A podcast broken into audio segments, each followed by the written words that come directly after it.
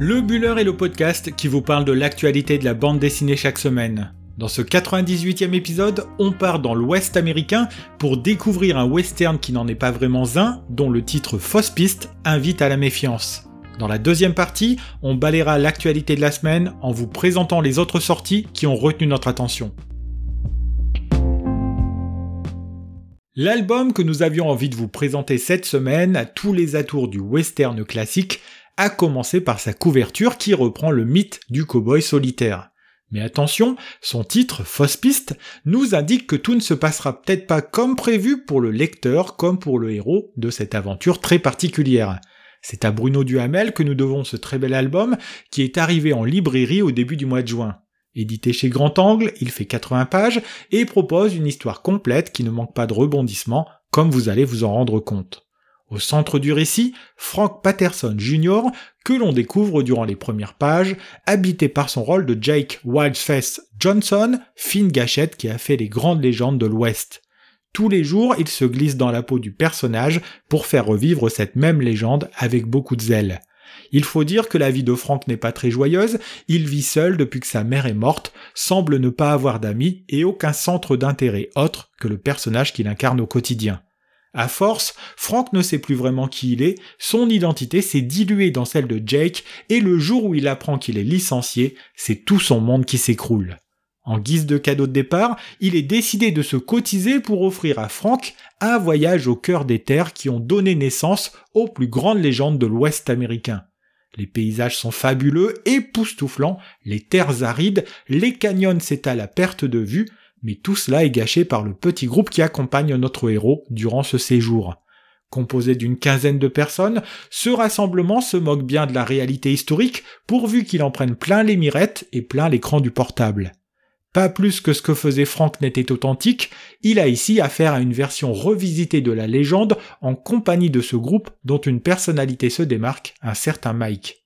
Une nuit, alors qu'il discute avec ce même Mike, Frank prend ses distances et tombe sur un vieux chaman qui va lui donner une boisson qui va le plonger dans un état second et lui faire revivre la scène qu'il a jouée durant des années. C'est ainsi que Frank va se rendre compte qu'entre la légende et la réalité il y a un gouffre, que le personnage qu'il considérait comme un héros n'est en fait qu'un vulgaire alcoolique violent. On se rend compte alors que tout l'album nous entraîne sur des fausses pistes et joue avec les faux semblants. Ainsi, le cow-boy de la première page n'est-il en réalité qu'un acteur dont la vie est triste et ne repose que sur l'interprétation d'un personnage? Le personnage lui-même n'est qu'une légende derrière laquelle se cache en réalité tout autre chose, un fou de la gâchette et du couteau complètement alcoolique. Les spectateurs et les lecteurs eux-mêmes sont partagés entre l'envie de découvrir des légendes et des décors fabriqués tout en faisant fi de la réalité historique. Ainsi sommes-nous abreuvés de mensonges dans notre quotidien, et il semble bien que cela ne nous dérange pas vraiment, comme le ressent le groupe qui accompagne notre héros. C'est comme cela que durant tout l'album, nous allons d'une fausse piste à l'autre, et que nous découvrons que ce qui fait la réalité de nos personnages repose en fait sur des mensonges. C'est aussi l'occasion, à travers cette bande dessinée, d'interroger la mémoire des événements et la façon avec laquelle on les embellit avec le temps pour faire naître des légendes. Tout cela entraîne, au fur et à mesure que l'on avance dans cet album passionnant, une violence grandissante qui trouvera son apogée dans les dernières pages. Avec Fausse Piste, il faut donc se méfier, car on pense partir sur un western traditionnel, et l'on se retrouve dans une histoire qui interroge profondément l'humanité. La beauté des paysages et la trogne des personnages participent grandement au plaisir de la lecture que l'on ressent tout au long de cette histoire.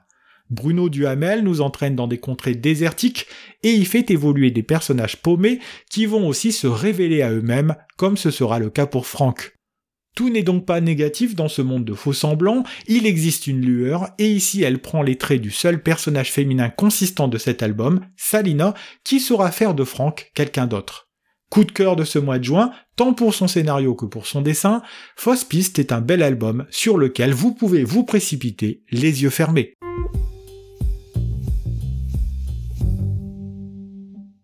Dans cette seconde partie du podcast, nous allons revenir sur l'actualité du 9e art en s'intéressant plus particulièrement aux sorties incontournables de la semaine.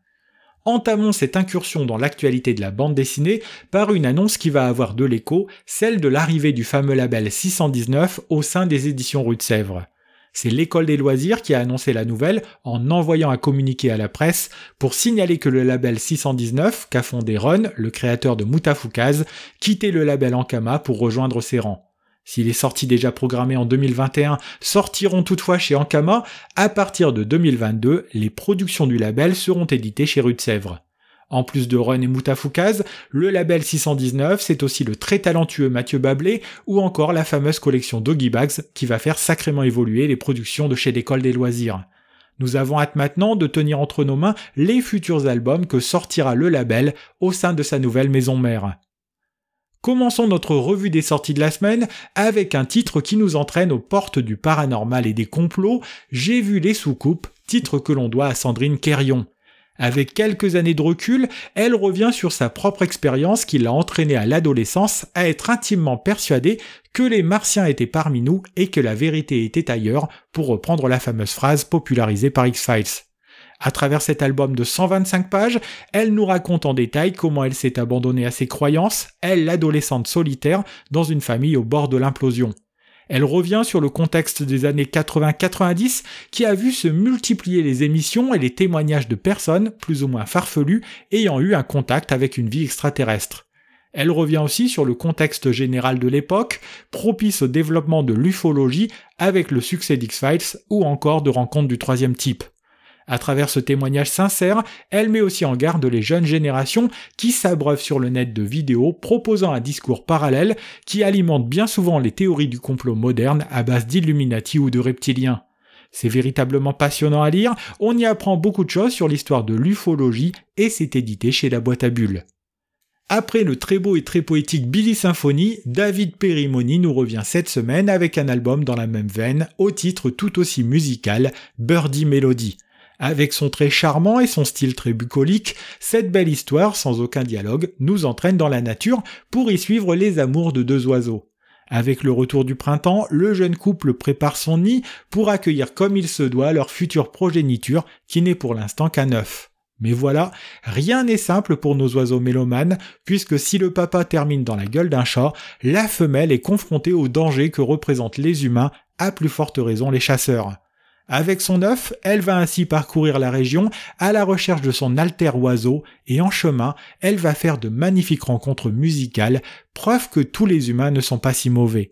Avec son style si caractéristique, tout en délicatesse et en expressivité, David Perimoni donne magnifiquement vie à la nature dans un album qui plaira autant aux enfants qu'aux adultes. Paru aux éditions Lagoutière, Birdie Melody est un véritable coup de cœur, un titre vers lequel vous pouvez aller les yeux grands ouverts. Alors que le Tour de France approche à grands pas, les éditions Marabule proposent depuis la semaine dernière à leur catalogue un album qui séduira les amateurs de cyclisme et d'histoire, Gino Bartali, un champion cycliste parmi les justes. Dans cet album au format souple et en bichromie, nous découvrons l'homme qui se cache derrière le champion cycliste. Biographie, cette bande dessinée nous fait découvrir le jeune Gino à un moment où l'école ne l'intéresse pas du tout, à l'inverse de sa passion naissante pour le vélo. Viendra ensuite le temps de la confirmation de ce talent avec une victoire sur le Tour d'Italie et une autre sur le Tour de France assez rapidement. Malheureusement, cette carrière qui s'annonçait riche en succès a souvent été contrariée, que ce soit par la mort de son frère tout d'abord et surtout par l'arrivée de la guerre 39-45 ensuite. Alors que les compétitions ont cessé, c'est dans un autre domaine qu'il va s'illustrer, celui d'agent pour les réseaux de résistance qui cachaient des familles juives en Italie, dans la région de Florence.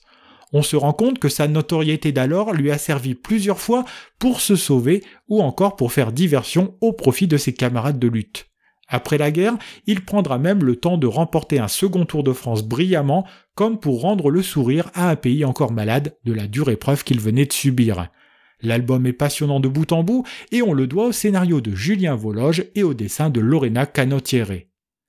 Tu ne tueras point est un album sorti chez Le Lombard qui regroupe une dizaine d'histoires que vous avez pu entendre dans la célèbre émission d'Europe 1 On de la raconte. Il est question ici d'histoires criminelles dont chacune se déploie sur environ une dizaine de pages. Cela donne à l'ouvrage du rythme en ne se perdant pas trop dans les détails et en allant directement à l'essentiel. C'est Jean-Louis Tripp qui s'est chargé de reprendre la dizaine d'affaires racontées par Christophe Ondelat et présentes dans cet ouvrage. Il nous raconte ici des faits divers plus ou moins connus et plus ou moins sordides, comme la célèbre mort d'Edward Stern, lui qui dirigeait un fonds d'investissement et qui a été retrouvé dans une tenue en latex intégral. Dans la série des histoires où le protagoniste menait une double vie, l'album revient sur le meurtre de l'adjoint FN à la mairie de Toulon, Jean-Claude Poulet d'Achary, qui fréquentait les barguets de la ville une fois la nuit venue. Pour les amateurs d'histoire criminelle, cet album permet de redécouvrir certaines affaires dans une version condensée, mais avec une narration efficace. Le style graphique de ce titre participe aussi de cette efficacité en proposant un dessin simple et clair qui immerge facilement le lecteur. C'est Cyril Douaneau qui illustre cette dizaine d'histoires, et il n'est pas dit qu'en fonction du succès de cette bande dessinée, il n'y ait pas une suite dans les mois qui viennent. Elle pensait pouvoir vivre une année de troisième tranquille, mais la pandémie de coronavirus aura eu raison de son quotidien et aura bouleversé cette dernière année de collège. Elle, c'est Esther, dont la sixième livraison des cahiers d'Esther vient tout juste de débarquer en librairie. Comme toujours, c'est Riyad Satouf qui nous raconte avec toute la tendresse et la malice qu'il a pour cet âge de la vie les histoires de la jeune fille qui est maintenant âgée de 15 ans. Comme toujours aussi, ces histoires sont marquées par les relations qu'elle entretient au quotidien avec ses copines ou les autres membres de sa famille que l'on commence à bien connaître aussi. Avec beaucoup d'espièglerie, elle nous parle ici de ses amours, que ce soit avec le bel Abdelkrim qui vit malheureusement loin d'elle, ou Karl dont le confinement viendra mettre fin à l'histoire pour son plus grand soulagement.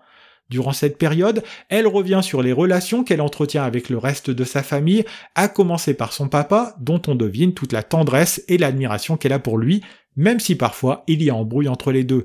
Elle nous raconte aussi sa première expérience avec une cigarette, ou encore la façon avec laquelle elle appréhende l'entrée au lycée, période qui vient conclure l'album. Inutile de dire que c'est toujours aussi bon que les précédents, et nous n'avons plus qu'une hâte maintenant, la découvrir dans son quotidien de lycéenne. Édité chez Alary Éditions, comme pour les précédents, voilà une série pour laquelle on a beaucoup d'affection et que l'on vous avait présenté en détail l'an dernier dans le 52e épisode de notre podcast. Terminons avec Le Songe du Corbeau, un album qui sort de l'ordinaire, disponible depuis cette semaine et édité chez Delcourt. Avec un dessin singulier et délicat à l'aquarelle, cette histoire nous entraîne dans un thriller onirique et psychologique tournant autour des enlèvements d'enfants. C'est au Japon que se situe l'action centrale de cette bande dessinée qui s'amuse à mélanger les temporalités comme pour mieux mettre le lecteur dans l'état de confusion dans lequel se trouvent les personnages. Nous y suivons Koji qui reçoit un jour dans sa boîte aux lettres une mystérieuse enveloppe contenant un origami de corbeau noir. Ce sera le point de départ vers une plongée dans son enfance qu'il a partagée en compagnie de quatre autres enfants dans une mystérieuse bâtisse où les adultes sont absents et où un mystérieux monstre vient les ravitailler. L'intrigue peut paraître obscure au premier abord, mais le voile se lève au fur et à mesure que l'on avance dans cet album, à l'ambiance et à la narration singulière. Signé de l'atelier Sento pour son scénario, on doit son dessin à Albert MC et le titre est déjà disponible en librairie. Voilà, nous en avons terminé avec ce 98e épisode du Buller. Si vous souhaitez découvrir des images de la bande dessinée Fausse Piste, ou si vous voulez nous laisser des remarques et des commentaires, n'hésitez pas à passer sur Instagram sur le compte lebuller.podcast. Si vous avez aimé cet épisode, n'hésitez pas non plus à le partager autour de vous et à nous suivre sur Apple Podcast, Spotify, Deezer, YouTube, Google Podcast ou sur votre plateforme préférée. Il me reste à vous souhaiter de bons moments de lecture et je vous dis à la semaine prochaine pour un 99e épisode de votre podcast sur l'actualité de la bande dessinée.